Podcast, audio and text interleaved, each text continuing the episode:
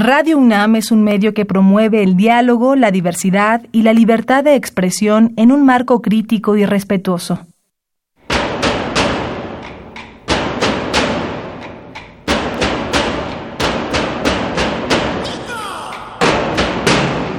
Discrepancias. Atacan a la universidad porque discrepamos. Viva la discrepancia, porque es el espíritu de la universidad.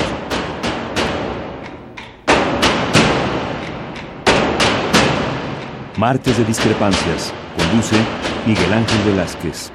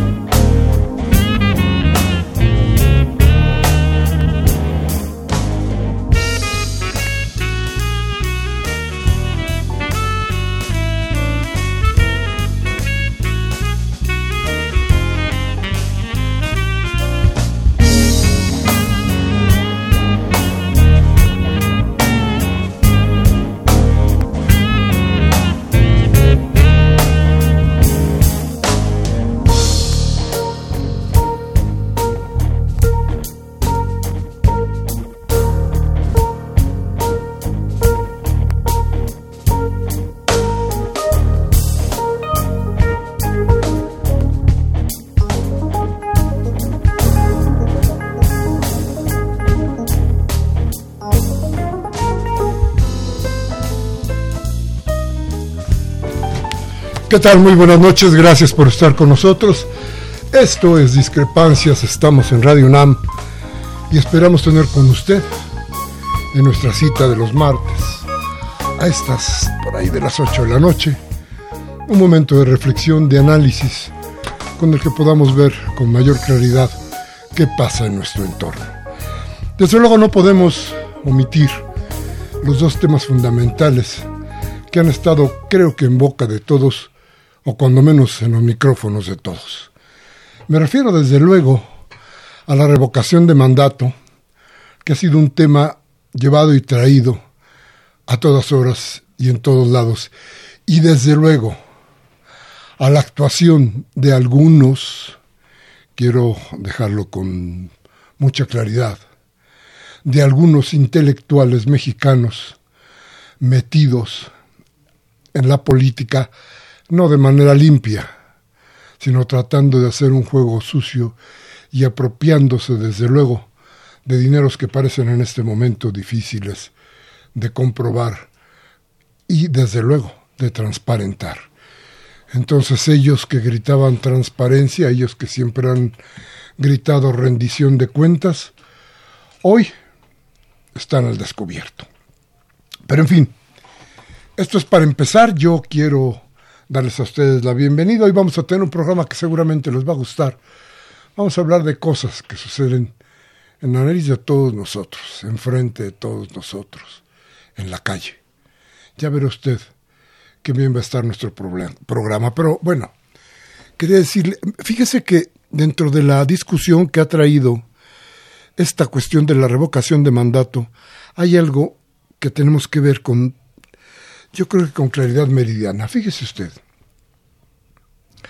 Ahora resulta que la oposición está hablando de que Andrés Manuel pretende, con la revocación de mandato, pretende reelegirse. A ver, lo que nos acaban de decir, porque todos se pusieron en la locura absoluta, es que no tienen cómo parar a Andrés Manuel López Obrador y que si Andrés Manuel López Obrador hubiera querido de veras reelegirse, pues se hubiera reelegido, o se, se, podría reelegir, porque no hay oposición seria. Porque el panismo, como regularmente ha sido, está convertido más que nunca en el gran megáfono, en el grito abierto de todo, sin memoria, sin idea, sin ningún planteamiento que pueda ser algo que nos dé profundidad. Acción Nacional sigue gritando, Acción Nacional sigue, digamos que, accionando hacia el vacío, con losas tan pesadas como Fox y como Calderón, con losas tan pesadas como la complicidad con Peña Nieto, a dónde usted cree que pueden ir. Pero bueno, aquí de pronto surge el, el nombre de Enrique Krause. Enrique Krause, que seguramente usted conoce porque ha sido un opositor a Andrés Manuel López Obrador de todas, todas. En algunos momentos, digamos que hasta con discursos discriminatorios. Eh, yo creo que la forma de pensar de Enrique Krause, que desde luego no corresponde a la mía, y creo que a muchos de nosotros tampoco, debe ser respetada. No nos guste cierto. Podemos debatirla también. Yo creo que esto es lo normal, lo que debe suceder. Yo no diría que en la democracia, en un país libre, en un país donde se respeten los derechos de las personas y el derecho a disentir, el derecho a pensar, debe ser respetado de todas, todas. Lo que no es posible es que este señor se despoje de su idea intelectual y empiece a hacer negocio con otros señores de mucho dinero para tratar de descarrilar una una campaña presidencial que lo único que le promete a este país es no seguir siendo el país de la tranza. Ahí se comete un ilícito. Ahí no puede haber perdón. No importa si Andrés Manuel López Obrador dice que no se le va a perseguir. No. Hay una sociedad agraviada y hay una ley rota. Esto no puede quedar nada más en la idea de que yo, presidente de la República, perdono. El presidente de la República puede haberlo perdonado. Sí, la ley. ¿La ley qué dice? La idea, perdóneme usted, tendría que ser, a ver, que se juzgue, pero que se le juzgue, que se le investigue, que tengamos en claro qué es lo que pasó. Y si el señor violó la ley, que pague lo que la ley ordena que pague por un acto ilícito como el que se supone que cometió. Andrés Manuel López Obrador no puede ser su cómplice por más presidente de la República que sea. Insisto, hay una sociedad agraviada, hay una ley que se ha roto y hay una necesidad de hacer justicia. En fin, estas discrepancias, vamos rápidamente a un corte, le doy nuestros teléfonos 5536 8989 la sin costo 01850 52 688. Vamos al corte.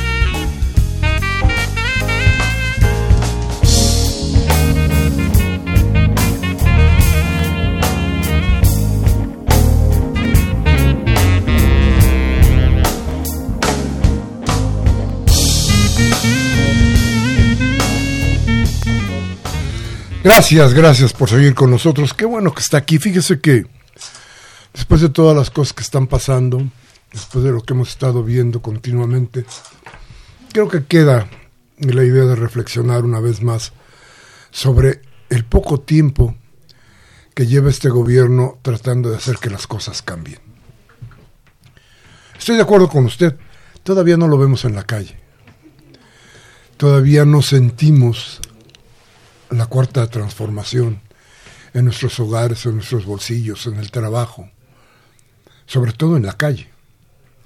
En la calle donde, donde nos siguen asaltando, donde se siguen vendiendo cosas robadas, donde no se respeta la ley. La calle donde nosotros, todos nosotros tenemos una historia que contar. La calle que alguna vez fue nuestra, la calle que ahora parece no pertenecerle más que a los más malos. Pero la calle que se tiene que recuperar para que esta ciudad y para que este país puedan ser más seguros. Y hoy en la idea de platicarnos exactamente de la calle y de las cosas que nos pasan por aquí, hemos invitado a la diputada María Rosete, quien ha sido representante de los trabajadores del espacio público durante mucho tiempo. María Rosete que tiene historias de familia, historias de piel y historias de alma que se han dejado en la calle. María Rosete que viene del barrio más bravo de México, del barrio de Tepito. María Rosete que llega a la Cámara de Diputados impulsada por la esperanza de muchos de que las cosas cambien. María Rosete que se hace un compromiso con la gente y con ella misma para tratar de que las cosas sean diferentes. Y María Rosete, a quien hoy le damos desde luego la bienvenida a Discrepancias. María, muy buenas noches. Qué bueno que pudiste estar Buenas noches, Miguel Ángel. Muchísimas gracias por esta invitación. Mm, al contrario, gracias a ti que vienes a, a Radio UNAM y que además nos traes este pastillitas para la tos, porque nos anda pegando duro. Pero fuerte. Ahí, ahí está la cosa. Bueno, María, ¿cómo andan las calles de nuestra ciudad? Platícanos de tu diagnóstico.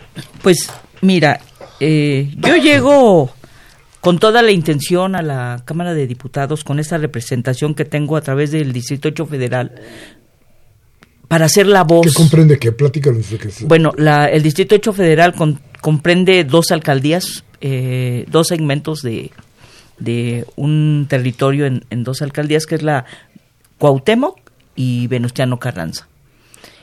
En esta ocasión, con la nueva redistritación, hubo un cambio significativo. Y bueno, en este sentido, eh, te decía que yo vengo a ser la voz de todos aquellos que no han sido escuchados durante muchas décadas, desde la época prehispánica en que surge este, esta actividad tan económica que ahora es parte de la economía nacional de este país y que pues ha llegado el momento con esta cuarta transformación, porque no puede haber cuarta transformación si no hay una un reconocimiento para los trabajadores en el espacio público. ¿Qué significan los trabajadores en el espacio público? Plantéamelo en cantidad de gente ocupada, plantéamelo en, en producción, en, en, en, dinero. Mira, ¿Qué se, significa? según estadísticas, el el trabajador en el espacio público, la informalidad representa el 60% de la economía nacional.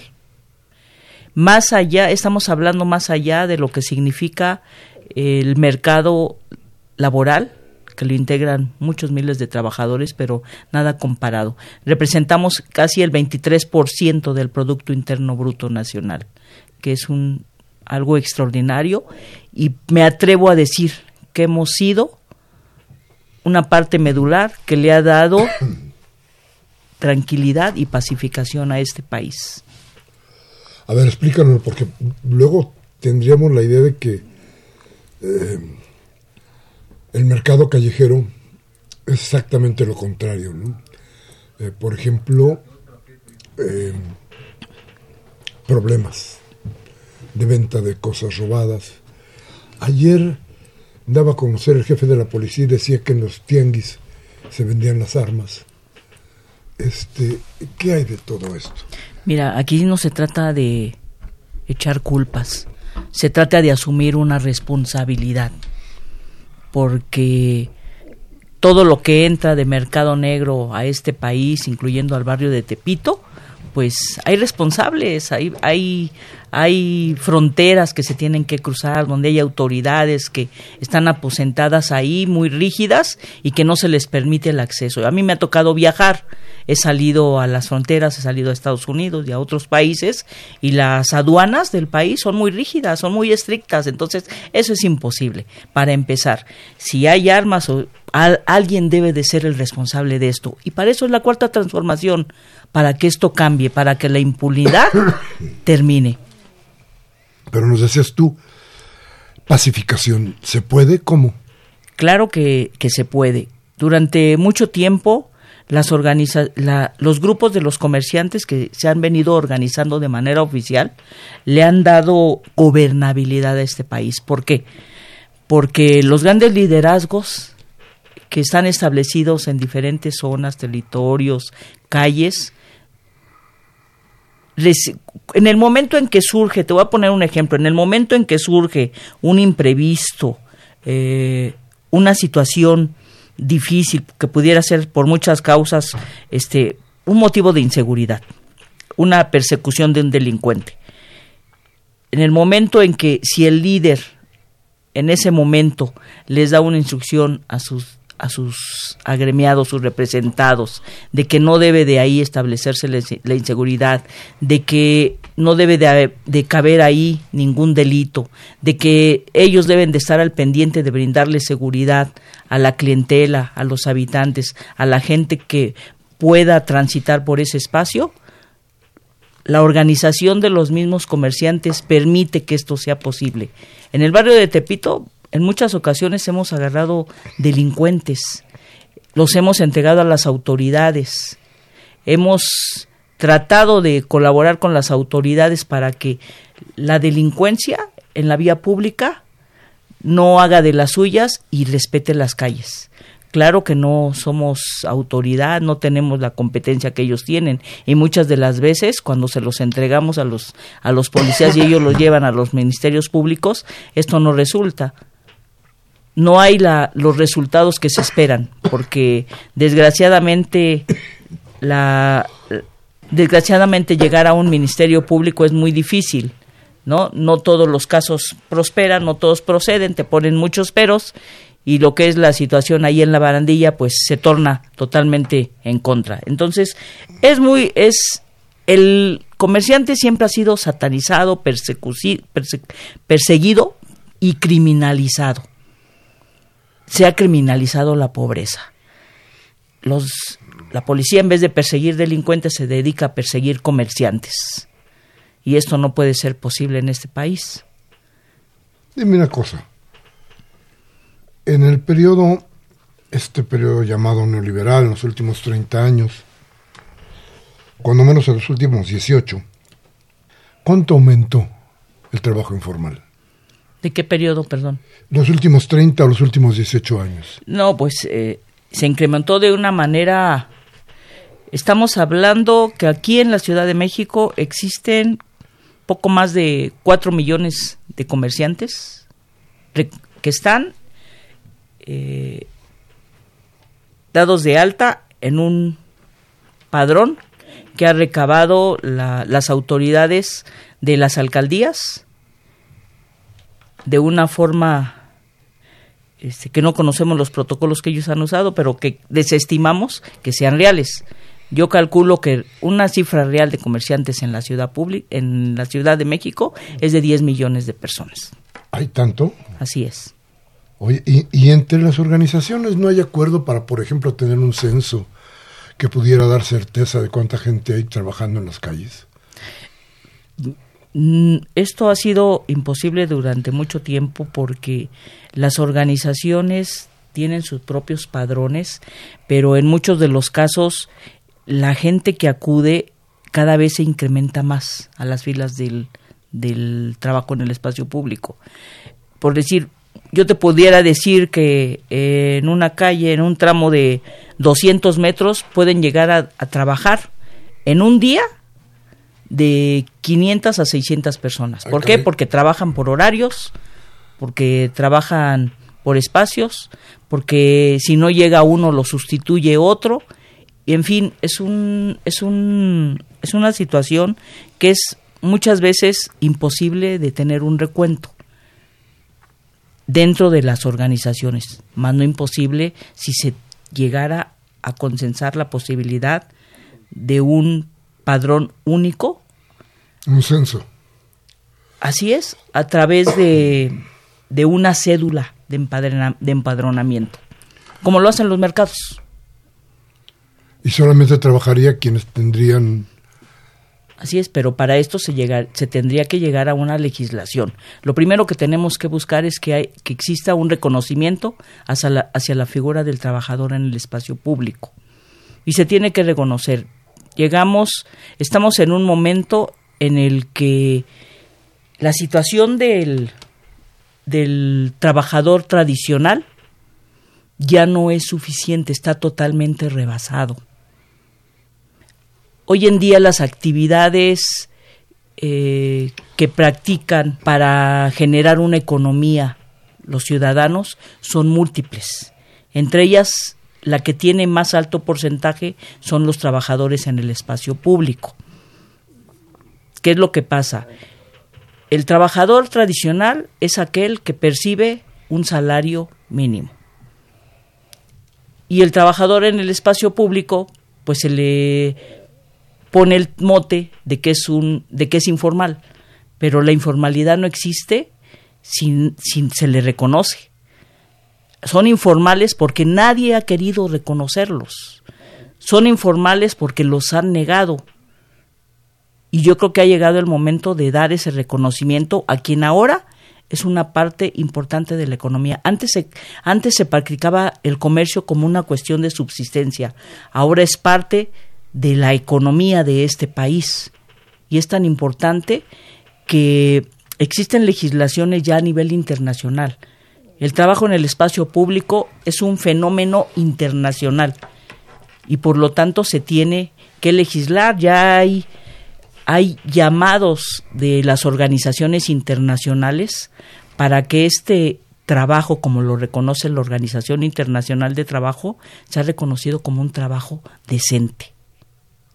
A ver, el, el no reconocerlos, el este aumento, esta especie de caos que se da en las calles, en la venta, los hace muy vulnerables.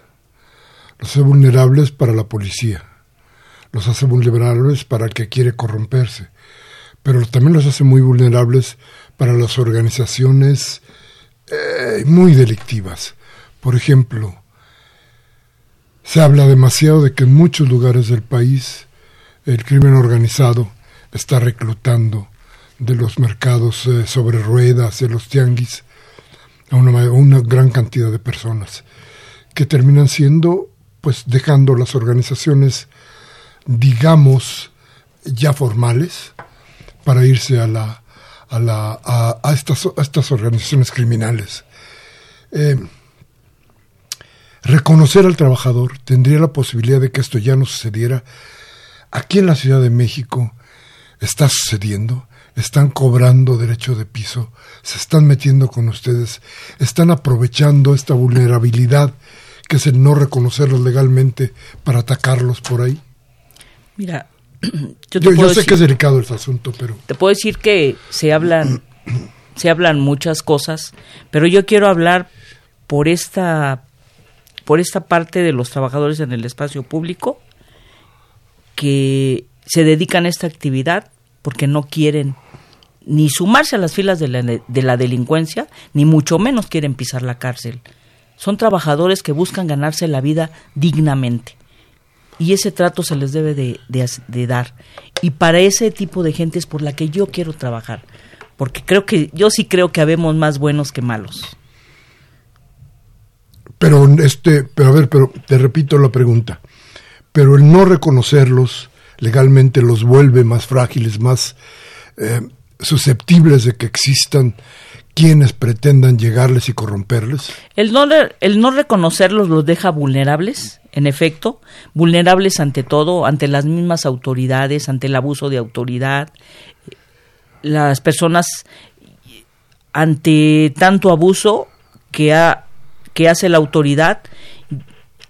Hay comerciantes que están pugnando penas en diferentes reclusorios porque se les siembran delitos, por no querer eh, ser parte de la corrupción, les fincan delitos, les siembran delitos de los cuales no cometieron y que por ese, esos motivos están pugnando penas. Los menos se pasan 24 o algunas horas en, en algunos separos de algunas delegaciones, pero los más están pugnando penas largas, están pugnando ahí algunas sentencias de delitos que no cometieron y solo, su único delito es trabajar en el espacio público. Por esa gente es por la que se debe de legislar, por esa gente que ha querido trabajar y está sufriendo una criminalización y esto se le podría decir que están criminalizando la pobreza. Claro, tú encuentras hoy como diputada y en y en los círculos importantes de la, de la política, la gente que decide, encuentras mayor sensibilidad hacia el problema. Eh, es diferente a lo que pasó inmediatamente antes. Eh, hay diferencias. ¿Te encuentras posibilidades de tomar algunas, de, de, hacer, de solucionar el problema? Encuentro muchas diferencias. Primero, la coyuntura que estamos viviendo es mucho, muy importante una de las frases que nos ha motivado para seguir nosotros ayudando a Andrés Manuel a lograr los objetivos, a cambiar este país, es que siempre su frase se nos quedó aquí en el corazón y dijo, primero los, los pobres. Y por eso creímos en él y seguimos creyendo.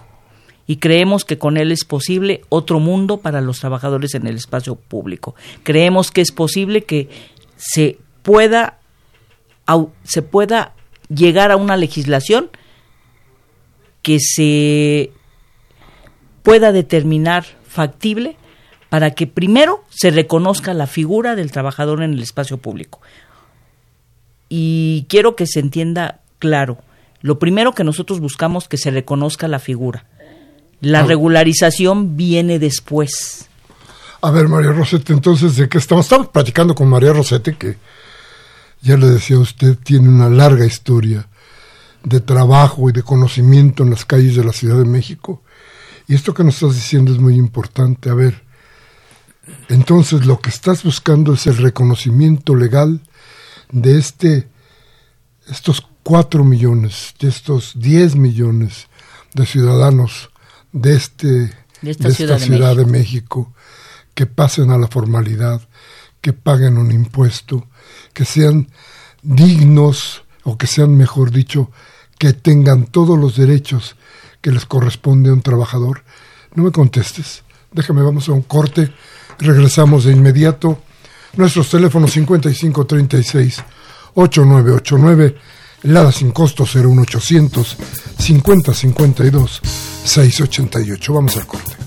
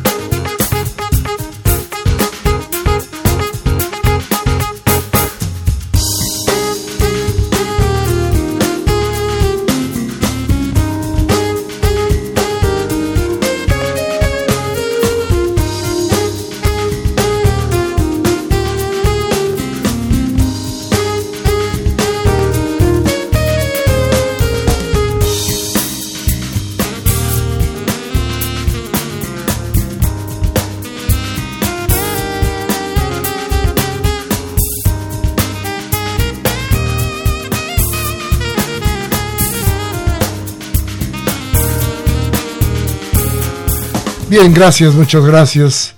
Qué bueno que sigue con nosotros, qué bueno que está aquí en Radio UNAM, en esto que se llama Discrepancias. Nuestros teléfonos 55 36 8989 y el ADA sin costo 01800 50 52 688. Y hoy nos acompaña aquí en el estudio María Rosete. Eh, ya, ya les he dicho yo que hoy es diputada. Es diputada porque, porque la gente tuvo confianza en que ella va a ser parte del gatillo que dispare la transformación, las condiciones de vida y de venta en las calles de la Ciudad de México por lo pronto. Pero yo creo que sería una, una, una iniciativa, María, que tendría que pegar para toda la República, que tendría que darse en toda la República y que desde luego beneficiaría de todas, todas a, al gobierno. Hablabas tú de gobernabilidad y creo que eso es bien importante. ¿Cómo lo sientes? Desde luego que esto tendría que ser una legislación a nivel nacional. Soy diputada federal. Puedo llevar la voz a todo, a todo el país. Eh, he visitado alguna, algunas ciudades como la el estado de en el estado de Veracruz, Jalapa, Veracruz, eh, ya me invitaron a, Guanajuato, voy a ir a Oaxaca. Me, en, estas, en, estas, en estos espacios me he entrevistado con organizaciones de trabajadores en el espacio público que están preocupados y desde el momento en que ellos tenían conocimiento de que yo era representante de la Ciudad de México de un grupo muy importante de trabajadores en el espacio público y que tenía una trayectoria de defensa a favor de este, de este sector, inmediatamente me buscaron, ellos mismos me pidieron que los visitara y lo hice con mucho gusto. Primero porque cuando yo veo los videos y las noticias donde hombres, mujeres y niños son perseguidos a los mismos que se les arrebata su mercancía, se les denigra, se les falta el respeto, se les, trata con odio, en esos videos me quedo atada de manos, con las lágrimas en los ojos, porque no puedo concebir que haya seres humanos como tales, que se puede llamar autoridades, y que le faltan el respeto a la gente, a los niños, a los ancianos, a los adultos, mujeres embarazadas que se las llevan, que les arrebatan la mercancía y por no soltarla las arrastran y lo único que les queda es soltarse en llanto. Entonces, por todas esas personas que se dedican a esta actividad y que solamente buscando la legitimación de este sector podemos lograr que haya una justicia social. El derecho al trabajo es un derecho humano y eso es lo que vamos a pelear. Esa es la Constitución. A ver, pero entonces regreso a mi pregunta antes del corte. ¿Estás buscando legislar, hacer una ley? ¿Tienes ya eh, algo hecho o pensado para que eh, esto suceda? Así es, ya tenemos eh, una iniciativa que busca el reconocimiento de la figura, que se contemple en el quinto constitucional y va a ser a nivel nacional. La intención es empezar por ahí, queremos empujarla de manera paralela en la Ciudad de México y a nivel nacional. Va a tener un punto de coincidencia. Entonces ahí es donde vamos a ver hasta dónde nos van a permitir llegar, porque yo he escuchado eh, a varios diputados en una concentración que hubo de comerciantes el, en el mes de septiembre, donde fueron algunas organizaciones a manifestar su apoyo y su respaldo a este sector y me acompañaron varios, varios diputados, entre ellos Fernández Noroña y otros diputados del PES y otros diputados de Morena y los mismos que cada que tomaron el micrófono y tomaron la palabra, ellos manifestaron que en algún momento de su vida habían sido comerciantes y que se identificaban con el sector y que estaban dispuestos a apoyarlo. Yo espero que, que de verdad estos diputados no les fallen a, estos, a estos trabajadores en el espacio público. Y yo no dudo, yo no dudaría que en algún momento de la vida muchos de los ciudadanos han practicado esta actividad. Y yo no creo que ni son delincuentes, ni han vendido armas, ni han vendido artículos robados y, y de alguna forma han ejercido el comercio. A ver, María, y claro, lo que tú nos dices está muy claro, va hacia adelante, mira, tiene un horizonte, yo diría, muy bondadoso para, para, para este sector de la economía nacional. Pero déjame preguntarte algo. ¿Tú crees que el PAN ha cambiado, que el PRI ha cambiado, que estos partidos que se han opuesto al comercio en la, en la vía pública durante toda la vida haya cambiado? ¿Tú crees que puede haber una la posibilidad de que tu iniciativa se convierta en ley pensando en esos señores? No, nunca he dudado que, que no hayan cambiado. Creo que va a ser un reto tremendo el tener que hacer labor de convencimiento. Yo sé que hay sectores también dentro de esos partidos que van a impedir que esta, esta iniciativa prospere, pero nosotros no vamos a, a ceder. Tenemos que, primero que nada, hacernos escuchar, porque no había existido una voz en la Diputación Federal que pudiera subir a la tribuna a decir lo que están viviendo los trabajadores en la vía pública. Evidentemente, el sector empresarial, el sector formal que existe dentro de estos sectores, nunca van a querer ver a los trabajadores en el espacio público, nunca lo van a dejar de ver como una competencia, que no lo somos, pero ellos lo quieren ver así, porque somos parte de sus negociaciones, somos su pretexto para negociar, porque nosotros en ningún momento considero que podemos ser su competencia, ni mucho menos les hacemos daño en su economía. El negocio del trabajador en la vía pública es un trabajo de subsistencia de día a día. De día a día. Es un trabajo familiar. Es una empresa familiar donde los hijos, el esposo, los sobrinos se apoyan para poder para poder a completar el gasto familiar. Pero además, ¿quién produce lo que vende, lo que se vende en la calle? Empresas, hay mexicanos, ¿no? Empresas Así es. es. Es el mercado interno el que se pretende fortalecer. Si se ha llegado a comprar eh, artículos de importación, pues es porque existe el Tratado de Libre Comercio, hay más efervescencia en el mercado, hay más multiplicidad de productos, hay una competencia en precios. Entonces, lo que se exhibe es lo que se vende. Pero ahorita no hay reglas, no hay ningún tipo de reglas dentro de las organizaciones o si hay reglas? Todas las organizaciones nos manejamos de acuerdo a los estatutos. Todos tenemos reglas, reglamento interno. ¿Y se cumplen? De alguna forma sí, al menos en el Frente Metropolitano de Organizaciones Populares se cumplen.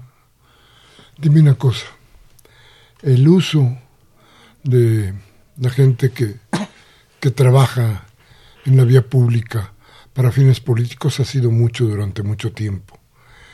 ¿Y esto les ha traído alguna ventaja? No entendí tu pregunta. Ah, ya. Los han usado ciertos políticos, yo los veía cada que, por ejemplo, Miguel Ángel Mancera llegaba a dar un informe, estaban todos afuera gritando porras y tronando matracas a favor de Miguel Ángel, pero parecía que no, que esto no les daba ningún beneficio. Parece que solamente eran usados por los políticos. Así fue, así es. Así fue siempre, siempre han sido coyunturas electorales en donde solamente hay una utilización humana para cuestiones electoreras y yo platicando con algunos de mis compañeros dirigentes, yo decía, ahora sí hay alguien que sabe lo que se siente vender en la calle, que ha cargado un diablo, que ha sufrido las inclemencias del sol, de la lluvia, del tiempo, que ha criado a sus hijos en un puesto y aquí está parado enfrente de ustedes y les prometo que voy a subir a la tribuna y voy a defender como ninguna los derechos de los trabajadores en la vía pública. Y eso lo hice desde el primer día, desde mi primer día de que, yo estuve en, en, el pleno de sesiones ahí en, en el Congreso al final de no podía subir a tribuna, no conocía las reglas y lo que hice fue tomar el micrófono desde mi curul y hablar sobre la persecución ilegal y la, el abuso de autoridad que se hacía en contra de los trabajadores en el espacio público. Y sientes que decíamos que ahora las cosas pueden cambiar, pero de veras, de veras no sientes que serían estos partidos los que impedirían que pudiera llegar a buen término tu iniciativa. No dudo que no lo vayan a hacer, pero vuelvo a decir que eso no me no voy a bajar la guardia, voy a voy a hacer todo lo que esté en las manos mías para poder cumplirles a la gente este objetivo por el cual se ha llegado a ocupar esta posición y muchas más, porque no solamente es, es hablar del sector. Aquí ten, como diputada federal tengo muchas responsabilidades con la ciudadanía. Primero que nada porque votaron por nosotros porque querían que hubiera un cambio. Lo que más nos preocupa a nosotros como ciudadanos, además de ese sector, es la seguridad de este país. Claro. A ver, háblame de las obligaciones y los derechos que deberían tener los trabajadores en vía pública. Mira, el hablar, el hablar de, yo, yo sí quisiera, yo sí quisiera dejar bien en claro que el, el hablar de sobre una legislación, sobre un reconocimiento para los trabajadores en, en la vía pública, no significa venir y llenar las calles de comercio. No significa eso. El querer legislar, el querer mantener un orden es eso, darle orden a lo que está, porque ahorita es un desorden. Ahorita es un desorden que a nadie nos conviene, porque entonces eso afecta pues el entorno urbano, la imagen urbana, y eso es lo que no queremos. Nosotros sí estamos porque los derechos de la ciudad se lleven a cabo. ¿Cómo? Pues también redistribuyendo el uso del espacio público. Todos tenemos derecho al espacio público.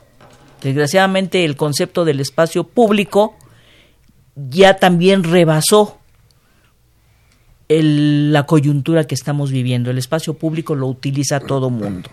Entonces se le debe, también se debe de legislar ese espacio público para que tenga la inclusión de todos esos sectores que de una o de otra forma hacen uso de ese espacio. Claro, yo me refería a otros derechos, por ejemplo, el derecho a la salud, por ejemplo, sobre todo el derecho a la salud, el derecho a la jubilación. Hay ciertos derechos que de los que carece hoy el trabajador informal. Eh, si fuéramos a una ley como la que tú propones, ¿esos derechos tendrían que estar dentro de la legislación? El derecho a la, a la salud, innegablemente, es un, es un derecho que nos corresponde a todos y el derecho tiene la obligación de trabajar para que esto sea posible y nosotros también. Pero este es un trabajo de todos. Obviamente, evidentemente, el, el, trabajador necesita casa, vestido, sustento, educación, salud y seguridad. La jubilación no estaría en esto. Claro que sí, tendríamos que trabajar ahí algún, algún sistema para que esto sea posible. Están las ABORES, que son fondos de ahorro para el, para el retiro. Habría que considerar algunas, algunas, algunos sistemas que nos puedan llevar a que las personas puedan tener una, un ahorro que les permita ya a determinada edad poder retirarse. Hablabas de 10 millones de trabajadores en la calle. ¿No son muchos? ¿Sobran? Lo que pasa es que no hay un cálculo real. Son estadísticas, pero desde mi punto de vista no son, no son tan verídicas, porque no es lo que yo vuelvo a repetir, no es lo que ves en la calle, sino las personas que trabajan en un, las que pueden trabajar en un tramo de 200 metros puede extenderse y duplicarse y triplicarse. Sí, pero me refería, a ver, hay muchas más calles ocupadas de las que se necesitarían para que el comercio informal trabajara correctamente. Habría que ver dónde hay un desdoblamiento, habría que ponerle orden a puestos que son gigantescos, habría que hacer muchas cosas para que esto sea posible. Sí es posible, yo creo que todos tenemos la intención de darle orden y gobernabilidad a esta ciudad. ¿Y cómo puede ser? Pues con una legislación en donde todos podamos ejercer nuestros derechos en relación al, al trabajo y que podamos trabajar todos tranquilos. Los que son establecidos, que paguen sus, sus impuestos, nosotros veremos qué sistema nos acomoda y que también podamos contribuir. No queremos quedar exento de esos, pero también debe de ser algo justo, algo proporcional a lo que la gente gana. Claro. Pero además, ustedes parecen de pronto un reclamo a esta economía, a este periodo neoliberal, a esta idea concreta de que, a ver, este, pues si los patrones no me dan trabajo, salgo a la calle a vender. Si no se crea mayor industria, porque no quieren eh, los patrones pagar más salarios, porque entonces, ni, ni tener mayor producción, porque entonces los precios serían menores. Pero ustedes parece que son esto, el resultado, y, pero el reclamo también a una sociedad que ha sido injusta de todas formas. ¿No lo sientes así? Pues yo creo que todo ha sido injusto desde el momento en que te ponen algunos sobrenombres como trabajadores callejeros, trabajadores informales, trabajadores subterráneos, en fin, la vida del trabajador en el espacio público siempre ha sido injusta. Y eso es lo que ya debemos de determinar. Nosotros queremos dignificar el trabajo de estas personas. Pues creo que lo merecemos. Pues creo que siendo tan importantes para la economía, ¿cuál es el, cálculo de, de, lo que producen para el Producto Interno Bruto en la ciudad? 23, bueno, a nivel nacional lo tengo considerado el 23%. 23%. Es, un, es una cosa. Si no me equivoco, es el 11% en la Ciudad de México. En la Ciudad de México.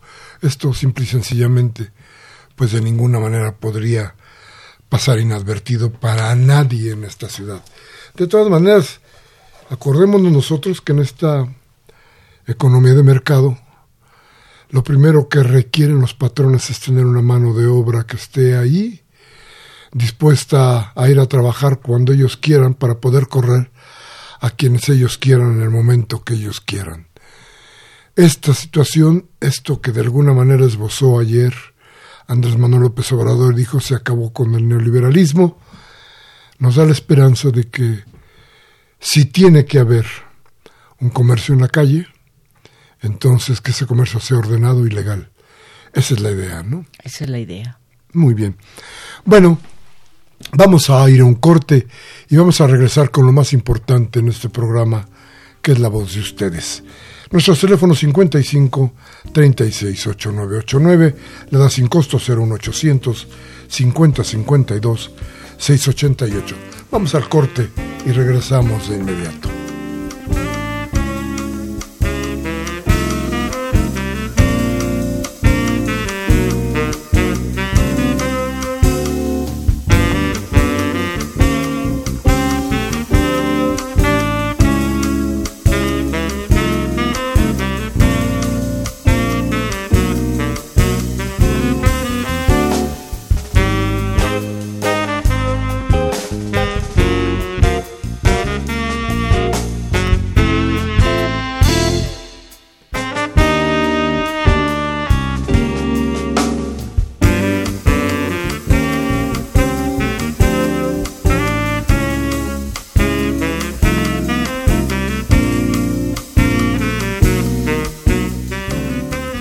Gracias, muchas gracias por seguir en nuestro programa, gracias por estar aquí con nosotros en esta charla que hemos tenido que de veras eh, nos deja muchas enseñanzas y muchas reflexiones.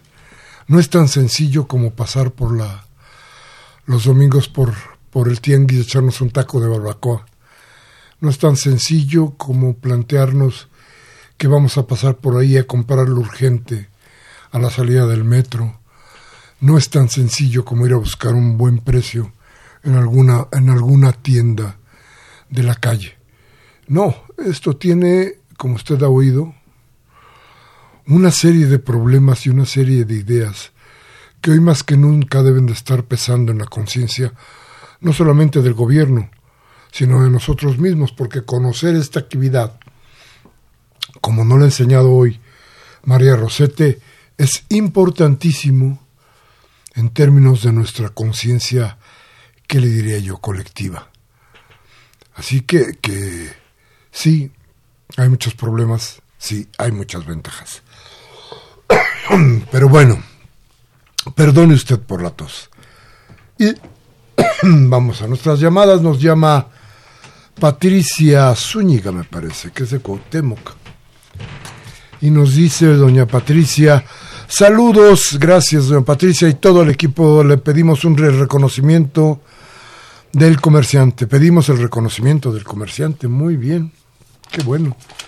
María García de Venustiano Carranza este, está a favor del trabajo de la diputada Rosete y qué bien y que tiene muchas esperanzas en ella, dice Mario García. Ahí tienes a la gente llamándote. Gabriel Campos de Benito Juárez dice, definitivamente hay que estar con AMLO por los problemas de un... Mm, dice, por los problemas de un documental que confunden a la población. Bueno, yo creo que se está refiriendo a esta cosa que se transmitió durante la campaña, un poquito por ahí, que se llamaba eh, el populismo en América Latina y que tenía que ver, a ver, eh, la idea era tratar de, de llevar la figura de Andrés Manuel o acercarla lo más que se pudiera a Venezuela. Eh, y el planteamiento era nos vamos a volver como Venezuela para que todo el mundo renegara de la posibilidad del cambio creo que el fracaso más profundo que tienen, el peligro, la bronca más grande que tienen estos intelectuales que se dedicaron a hacer estas campañas, su peligro más grave es el gran fracaso que tiene su credibilidad. Un intelectual sin, sin credibilidad, una gente que a final de cuentas no ha tenido más que ser el perdedor, pero con mucho el perdedor en estas elecciones, tiene que tener cuidado, no por su vida ni por su salud, insisto, por su credibilidad. Porque ¿quién creerá, quién podrá creer en los señores involucrados en todos estos líos en adelante? Yo creo que muy difícilmente podremos volver a ver un programa de Clio, de los que dirige Krause, planteándonos que lo que se dice ahí es verdad o pertenece a una parte de la historia que de alguna manera no llegó ahí sin moches. Eh, difícilmente podremos ver estas cosas, pero en fin, vamos a ver de qué se trata más adelante. Yo creo que vamos a tener muchas sorpresas en adelante. Vamos a tratar de traernos por acá, por ejemplo, al maestro Agustín Ortiz Pinchetti, para que nos platique de qué va a pasar con las elecciones en adelante, porque todo esto tiene que pegar por ahí precisamente, en no permitir que se vuelve a ensuciar la voluntad del pueblo. Agustina Brett de Naucalpan dice Enrique Krause ataca a Obrador. ¿Habría forma de expulsarlo del país? No, no. hay, hay, otras cosas, don Agustín. ¿eh? Él tendría que pagar si, si lo encuentra culpable un juez por las cosas que ilegalmente hizo eh, para tratar de, de descarrilar la campaña de Andrés Manuel López Obrador pero no expulsarlo del país está medio difícil. Además, ¿para qué lo expulsamos? Sería vivir como príncipe en otro lado, ¿no? Bueno, Javier Rojas de Tlalpan dice, con dinero baila el tepiteño y el dinero puede ser gringo, chino o coreano. Eso lo vamos a dejar. a nuestra invitada para que nos lo conteste más adelante, Rubén Quinto de Ecatepec dice, Cuatro meses de gobierno de AMLO y los de la oposición ya tienen miedo a que se vuelva a reelegir. Sí, Ese es el problema. El problema que estamos viendo es que de veras no, no ven cómo lo atacan por un lado, lo atacan por el otro. Hay programas de radio que se dedican todo el tiempo a tratar de encontrarle algo a Andrés Manuel López Obrador. Algo para pegarle, algo para tratar de decir que su gobierno está mal, que no se ha hecho nada, que está equivocado de pe a pa. Y fíjese usted que van perdiendo. Todos ellos van perdiendo. Por eso yo creo que es un momento en que tenemos que reflexionar todos para darnos cuenta de que, además de que tenemos que estar en respaldo de la idea de, que, de lo que fue nuestro voto, porque nuestro voto, además de ser para Andrés Manuel, es nuestra voluntad de cambio. Eso no lo vaya a olvidar usted en ningún momento. Votamos por Andrés Manuel, sí, porque Andrés Manuel significa el cambio. El cambio es lo que requerimos. Por eso yo creo que es importante que veamos estas cosas muy de cerca para tomar buenas decisiones. Bueno, nos dice Aurora Barrales de la que en Tepito ha cambiado la forma de trabajar el comercio en el espacio público y la licenciada Rosete es la que aspira que se regule por el bien del barrio. Ándale, mira. La gente sabe de ti y bastante. Carlos de la Cuauhtémoc dice a favor de que se signen, que se organice a los comerciantes, como lo propone la diputada. Sí, y la propuesta de la diputada es bastante clara, y no solamente es clara, yo creo que nos está dejando una enseñanza fundamental. El comercio ahí es, es importante y es necesario. Lo es en todas partes del mundo. Si usted alguna vez, por ejemplo, ha viajado a Nueva York, se da cuenta entre otras muchas cosas, de que de pronto ahí en la Quinta Avenida, donde no se permite el comercio ambulante, pues salen los negritos con los paraguas cuando va a llover, con los helados cuando va a hacer calor, con lo que se requiere en la temporada y lo venden. Lo venden pese a la policía de Nueva York, que es bastante difícil, pese a las multas que se les dan, que son bastante altas, pese a todo. Mire, yo creo que usted yo y muchísimos que conocemos por ahí nos hemos dado una vuelta por Nueva York. Nos encontramos de pronto con que debajo de las grandes oficinas siempre hay un hombre, ahora son latinos, siempre habían sido personas de color, pero latinos y personas de color que venden corbatas y están listos para que puedan entrar a ciertas reuniones donde esta exigencia aún existe. Y nos dice don Máximo García de Venustiano Carranza, saludos al equipo. Dice que si los panistas tuvieran vergüenza, no, se les acabó con Calderón, ya no les quedó nada. Bueno, estamos llegando al final. María, muchas gracias por venir. ¿Con qué te despides del público? Pues lo único que estamos buscando son oportunidades de bienestar y calidad de vida para los trabajadores en el espacio público, porque hasta el día de hoy solo han tenido oportunidades de subsistencia. Entonces, no queremos ya la criminalización de la pobreza, queremos ya que no estén encarcelados, queremos que ya no se les persiga, que ya no se les utilice en jornadas electorales, queremos la dignificación de este trabajo y de los trabajadores que lo único que quieren es tener una vida digna, modesta y honrada. Pues vayamos para allá con, con toda esta nueva esperanza que yo creo que nos haría bien a todos nosotros. Muchas gracias María Rosete por estar con nosotros. Gracias a ustedes este 12 de marzo del 19. Humberto Sánchez Castrejón condujo la nave. Alejandro Guzmán estuvo en la asistencia de producción. Baltasar Domínguez en la producción, servidor de ustedes Miguel Ángel Velázquez, que como siempre les pide un espacio de su tiempo para reflexionar. Si lo que hemos hablado aquí le sirve, tómese un café mañana con sus amigos, platique, hable de lo que aquí hablamos. Y si no, y si no la democracia le da oportunidades, cámbiale a MBS, a Radio Fórmula, a Televisa o Azteca, para que le corten la voluntad del cambio. Hasta la próxima.